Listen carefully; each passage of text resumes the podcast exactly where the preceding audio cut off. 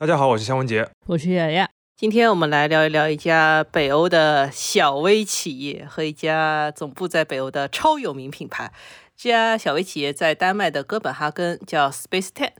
今年的九月一号，这家公司宣布原地关门解散了。它运行了十年，解散时候有二十三个人，所以它的寿命其实可能已经超过了中国 百分之九十九点九九的小微企业啊。其实已经蛮长了，对吧？而且照理来说，这么一家小的外国公司的关门是不太可能在中国引发任何关注的。但是 Space Ten 有一个很特殊的身份啊，它是家具零售巨头宜家的一个外部创新实验室，而且双方的合作关系就是维持了十年之久。期间呢，Space Ten 也始终只服务宜家这一个客户。在和宜家合作期间，Space Ten 曾经提出过不少很有意思的项目，其中最有名的一个就是用各种废弃的食材，然后还有什么藻类植物啊、坚果，还有人造肉组成的宜家的未来肉丸。这个项目其实是引起过很多关注的。之后，Space Ten 还做过一些，比如什么模块化的昆虫箱啦、立体式的城市农场系统啦，以及训练 AI 来做家具设计等等，我们就不一一展开了。总体而言，他们的探索思路经常是比较实验性，也比较激进的。由于他们只跟宜家合作嘛，所以这些探索也经常被认为是宜家这个家具品牌对于未来的探索方向。对的，所以当 Space Time 解散的时候，其实人们就会对宜家本身产生挺多疑问的。虽然宜家的这个集团公司英特宜家，它的 CEO 对这十年的合作给予了很高的评价，说它是一次伟大的学习过程。不过，关于 Space Time 为什么要解散，其实双方的表述都比较模糊。Space Time 自己是说，原本的合同只是签了三年，那么十年已经远远超过了原先的预期了。而宜家方面则说呢，就 Space Time 有很多创新的概念啊和能力，也会体现在宜家之后自己的创新团队当中。我们觉得这段大公司和小事务所之间的合作是很值得玩味的。首先，Space Time 本身是一个很有意思的组织，它对于宜家的整个创新姿态来说也很重要。我觉得这十年的成功的合作关系几乎是不可能复制的。这个乍听起来有点武断，所以一会儿我们就展开讲一讲。另外，从这件事出发，还可以延伸到一个更加经典的话题，就是大公司如何设计和安置自己的创新业务，尤其是在全球经济局势都比较动荡的这几年。对的，和宜家相比呢，像 Google 啊、苹果啊、亚马逊这些硅谷的巨头，可能是我们更熟悉的案例啊。他们之前都是把前沿研究作为公司的一个重要组成部分，至少是一直挂在嘴边的。但这些探索性的项目呢，往往不能像主营业务那样获取利润，还会烧很多钱，甚至不能像 Space Ten 那样博得很多的名声。所以到底怎么做才好，也是很值得探讨的。嗯，那在讨论完这些话题以后呢，我们还会把注意力放回宜家身上，想来猜测一下，在没有了 Space Ten 之后，这家公司到底会走出一个什么样的创新路线？当然，个人觉得猜不中可能是一个更好的结果，否则就真的不是很创新了。感觉今天的节目会涉及到很多公司和案例啊，那我们就开始吧。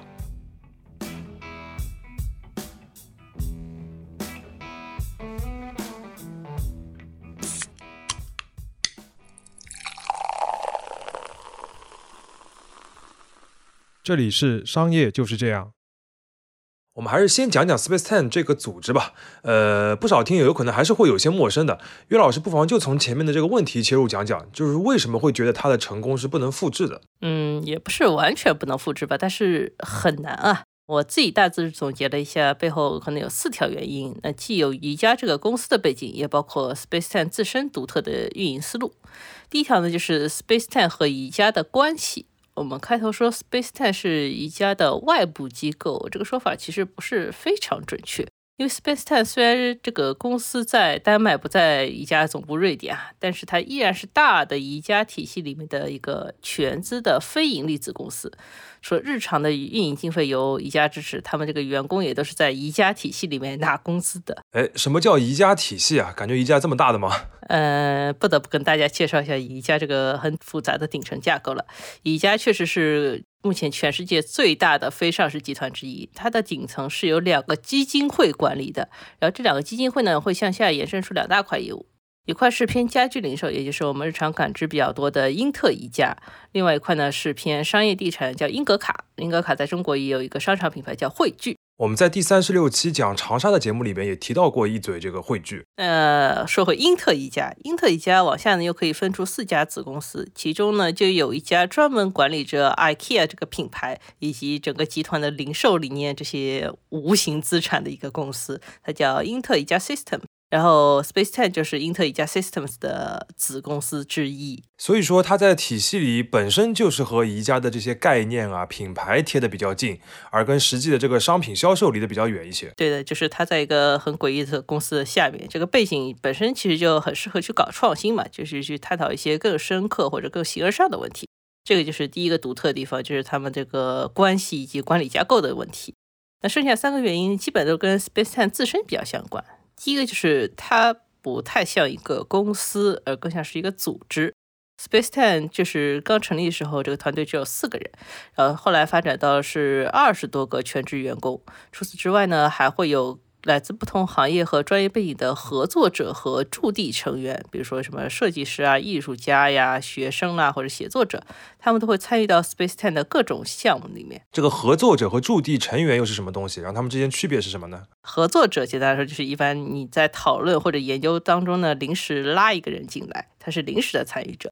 而驻地成员呢，一般来说介入整个项目的时间会更长一点，呃，比如一到六周这个概念。那期间呢，这些驻地成员会搬到 Space Ten 的办公室里面一起上班。那这两类人加在一起呢，其实是覆盖了一百多个国家和地区，累计的总数已经超过了二十五万人。哇，前面还说是一个小微企业，但其实它覆盖的范围非常的广啊。与其说是一个公司，更像是一个关系网、一个平台一样。对的。Split Ten 还有两个很独特的策略，其中一个就是这次有点震撼到我的开源。SpaceX 虽然目前已经解散了，但是这个公司的网站还能用，而且很好看。他把此前做的所有的项目和报告都做了开源的展示。你现在打开他们的网站，就可以看到此前的各种项目介绍，包括内部演示的 PPT 模板啊，然后工作手册啊，以及他们留在 GitHub 上面的很多资料，像什么图纸啊、代码之类的，通通都是可以看到的。哇，这个开源很彻底啊，感觉像一部电影放完了之后出的那种设定集一样。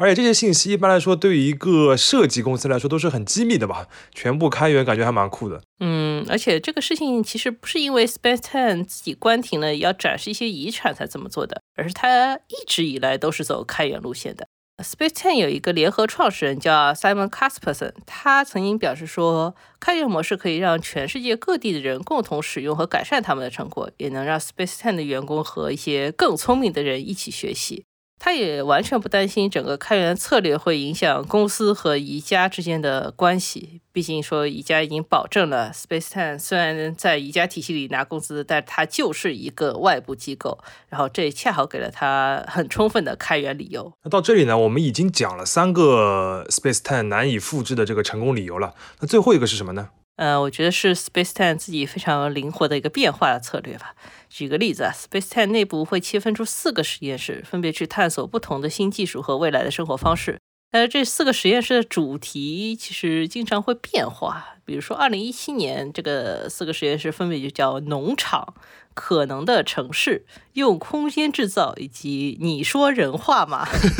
你说人话吗？感觉想补一句你礼貌吗？啊，它的英文叫 Do you speak human？啊，其实这个实验室的探索方向非常的前沿，就是我们现在很熟悉的 Chat GPT 的那一套，就是自然语言的人机互动模式。二零一七年，这个实验室就发布了一个开源的对话框模板，可以嵌入到网页或者说软件里边，让这个服务的用户能够用接近于聊天的方式或者发语音来告诉电脑自己的需求。这个模板目前在 Space Ten 的 GitHub 上也能找到，虽然说不如 ChatGPT 这么强大，但是也很时髦了。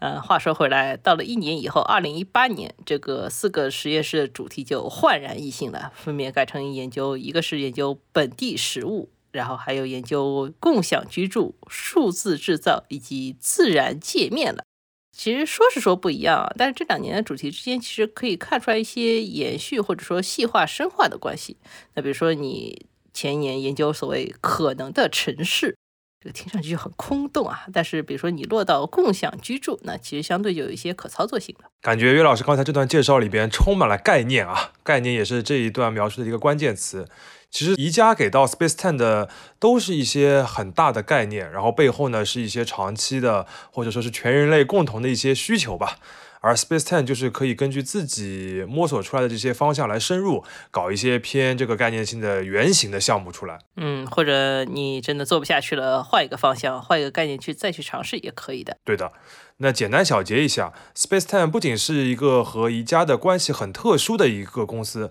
本身也确实是一个目标和行事方式都很独特的组织。它的边界感不强，然后辐射范围很大，它的身段很灵活，又非常的开放。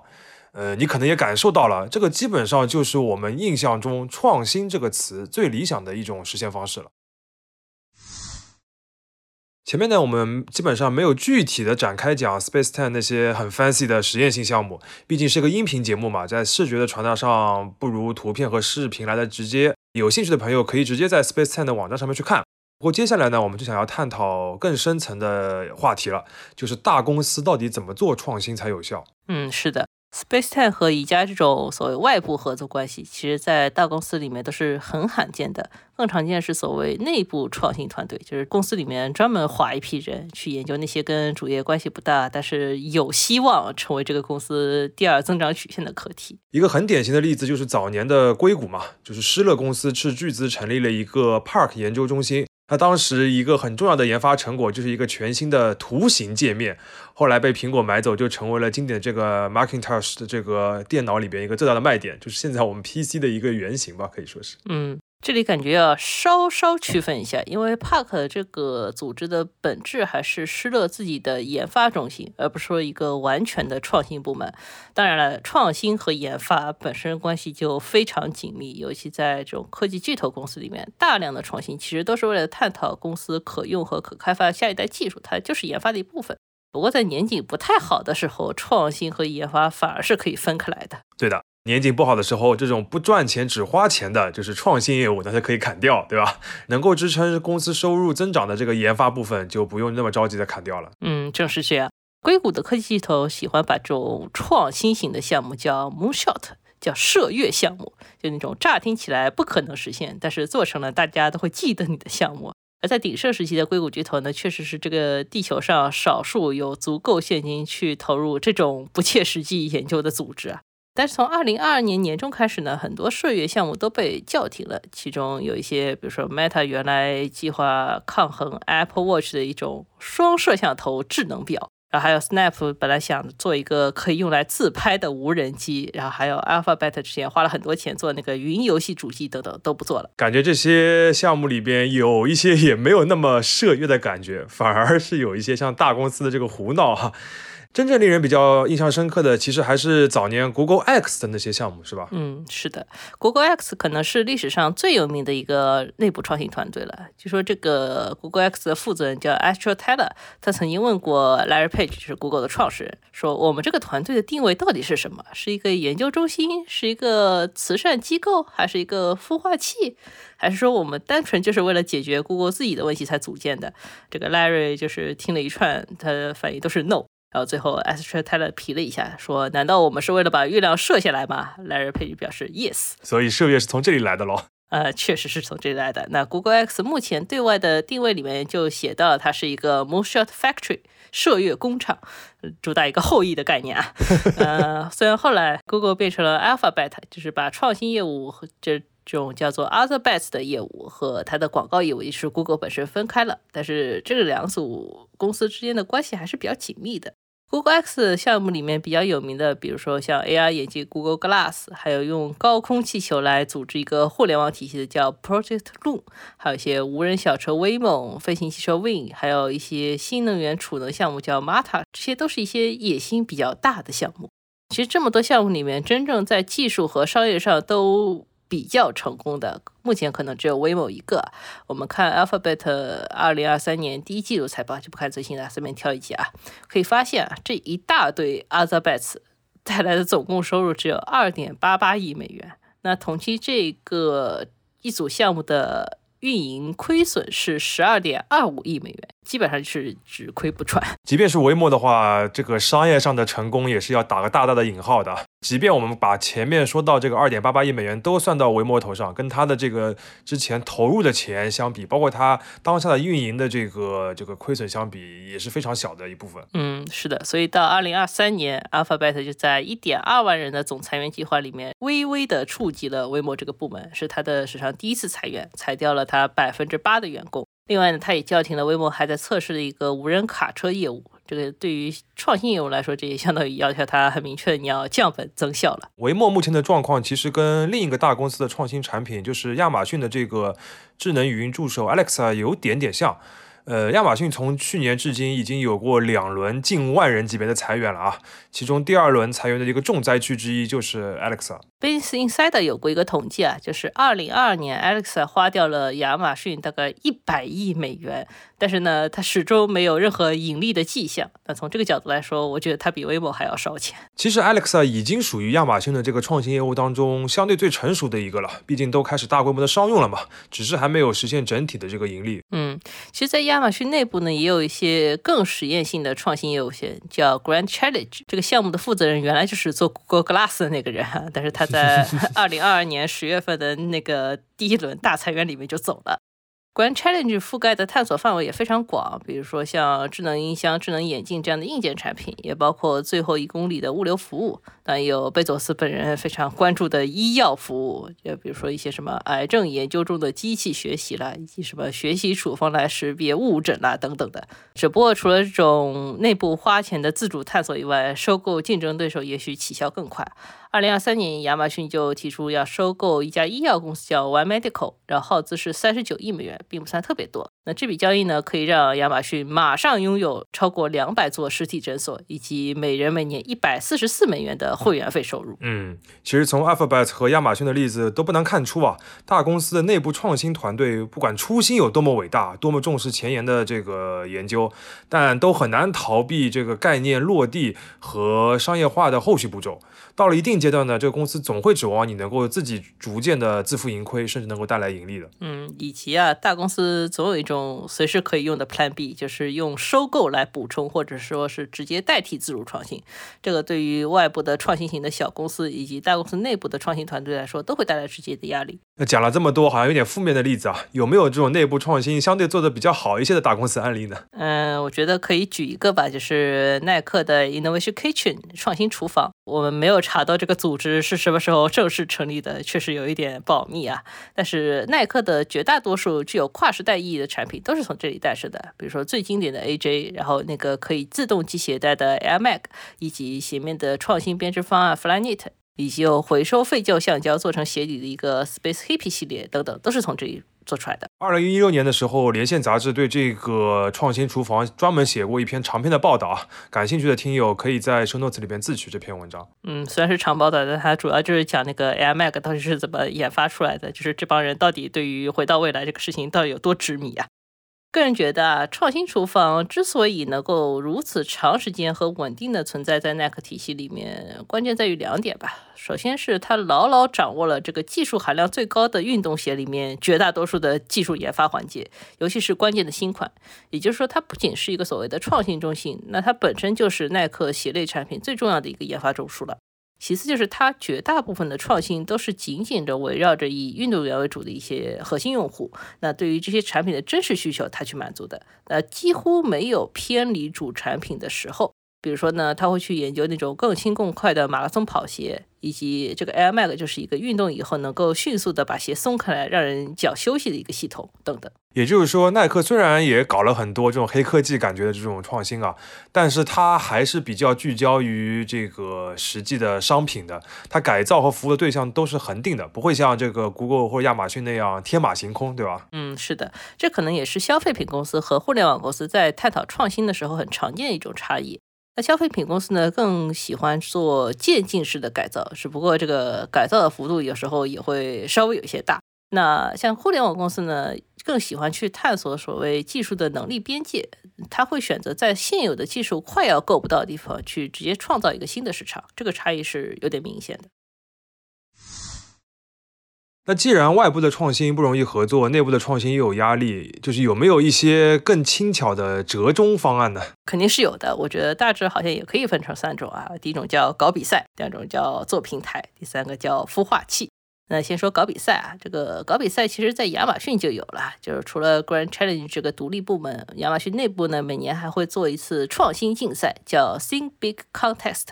所有的员工，就全职员工啊，都是可以参与的。他们可以在比赛上面提出这个公司应该考虑的一些新的发展重点，而且给出自己想到的潜在的解决方案。决赛的选手可以向亚马逊的高管团队展示整个概念。呃，最终的获胜者还可以直接加入 Grand Challenge 部门，并且拥有自己的招聘预算。嗯，相当于赢了，不仅能够进入公司的一个明星部门，还能自己带一个团队，这个诱惑力就很大了。嗯，这个是内部竞赛的案例啊。至于外部竞赛呢，我可以举一个 Netflix。Netflix 的案例，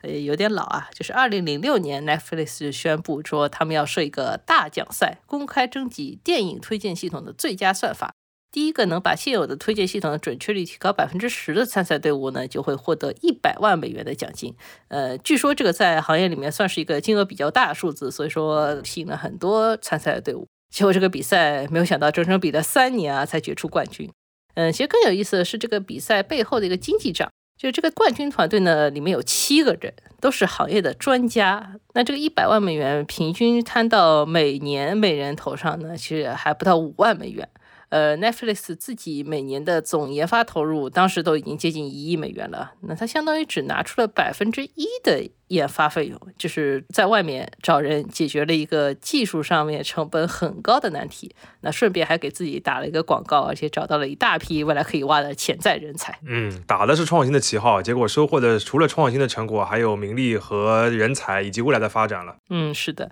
那其实如果把这种竞赛制度相对固定下来呢，就是我们前面提到。第二种模式，一个长期对外开放的创意平台。一般来说呢，大公司在这种创意平台上面会先写几个自己想要攻坚的大方向，以及这个每个方向当中一些关键问题，然后就放在那里，请那种外部有经验或者有技术的团队给出解决方案，直接投稿到这个平台上面。那采纳以后呢，吸纳对方成为供应商，这个解决问题不就行了吗？这个方面的大公司实践特别多啊，我们就不特别展开了，就挑了一个百事可乐的案例，把链接放在了 show notes 里面，有兴趣朋友可以自己看。前面两种模式的话，其实也可以看作是大公司和一些就是学界或者说是小的研究机构之间的这个。呃，联通的一个重要模式啊，其实也有点像那种，比如说什么，我们比较熟悉的这种 DARPA 的这种呃机器人的竞赛啊，或者说是我们之前讲英伟达的时候讲到的那种图形识别的那种竞赛一样的。通过这种比赛的方式，其实很容易把一些优秀的人才吸引到工业界。嗯，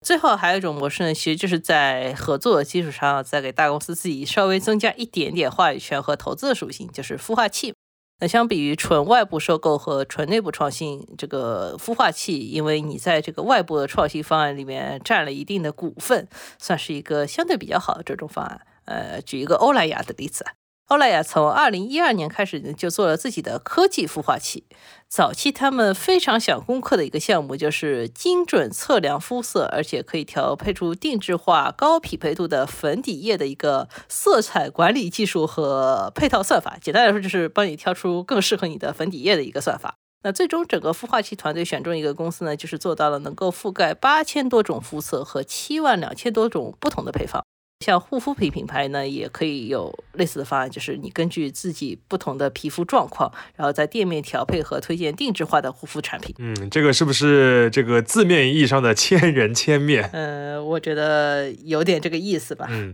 那到这里呢，我们可以再简单的总结一下，就是如果不想做成本高，然后见效慢的内部创新的话，呃，或者说也不想刻意的直接收购外部团队的话，其实大公司的创新也有一些折中方案，包括但不限于搞难度略大。但是回报看起来很丰厚的创新竞赛，或者搞一个能够吸引到潜在供应商的创新投稿平台，还有就是成为一个既做技术又做投资的一个孵化器。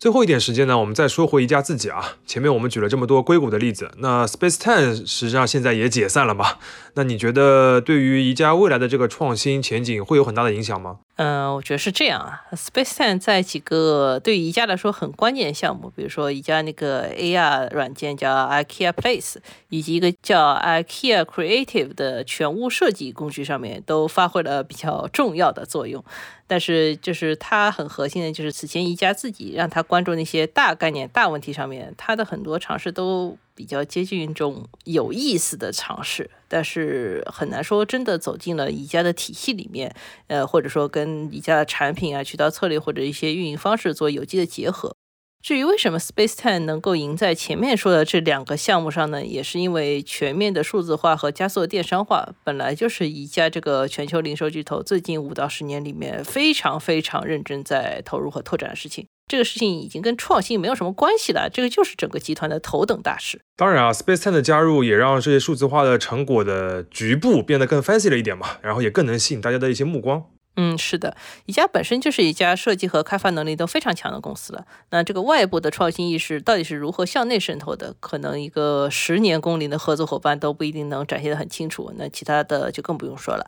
但是公司自身的很多商业策略推行起来是比较显著的。比如说，二零一八年，宜家就在自己一年一度的民主设计日上面主推了一系列跟明星设计公司和明星设计师合作的产品。其中因为有 Virgil Abloh 这种非常强的 KOL 级设计师啊，当年的宜家合作款就卖的特别好，然后在年轻人当中获得了很多注意力。但你要说这种产品或者这个做法有什么创新吗？我觉得真的一点都没有。不过好在后一年，随着这个主导这一类项目的前任设计总监他离职了，那个宜家的设计卖点呢又回到了这个清新又谨慎的可持续话题上面，相应的创新机构也就有了更大的发挥空间。在二零一九年的民主设计日会场上呢，你就可以看到 SpaceTime 和宜家会。并排的把自己对于未来居住方式所想出来的解决方案放在一起，给大家展示出来，其实就是那种很朴实的我家该怎么设计的一个方案。感觉这两个层面的创新案例的对比挺有意思的。其实不管对于品牌、对于销量，还是对于未来的这个消费者而言，我觉得宜家前一年走的那个明星设计师和这个合作单品的思路，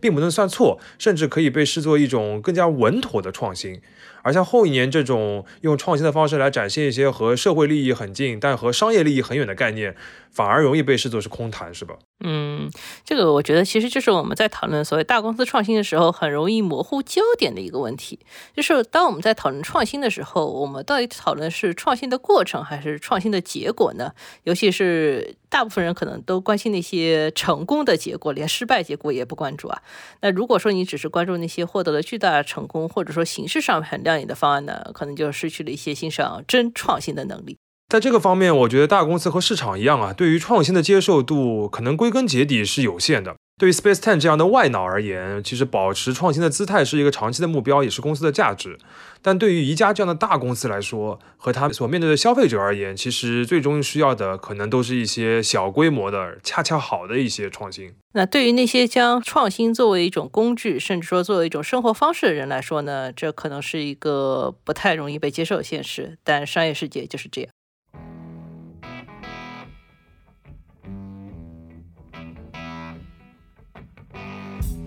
感谢收听这一期的商业就是这样。你可以在各大播客平台收听我们的节目。如果喜欢我们，可以在苹果播客内点击关注，也可以在小宇宙平台给我们打赏，这会对我们很有帮助。期待你在各个平台与我们交流。下期见。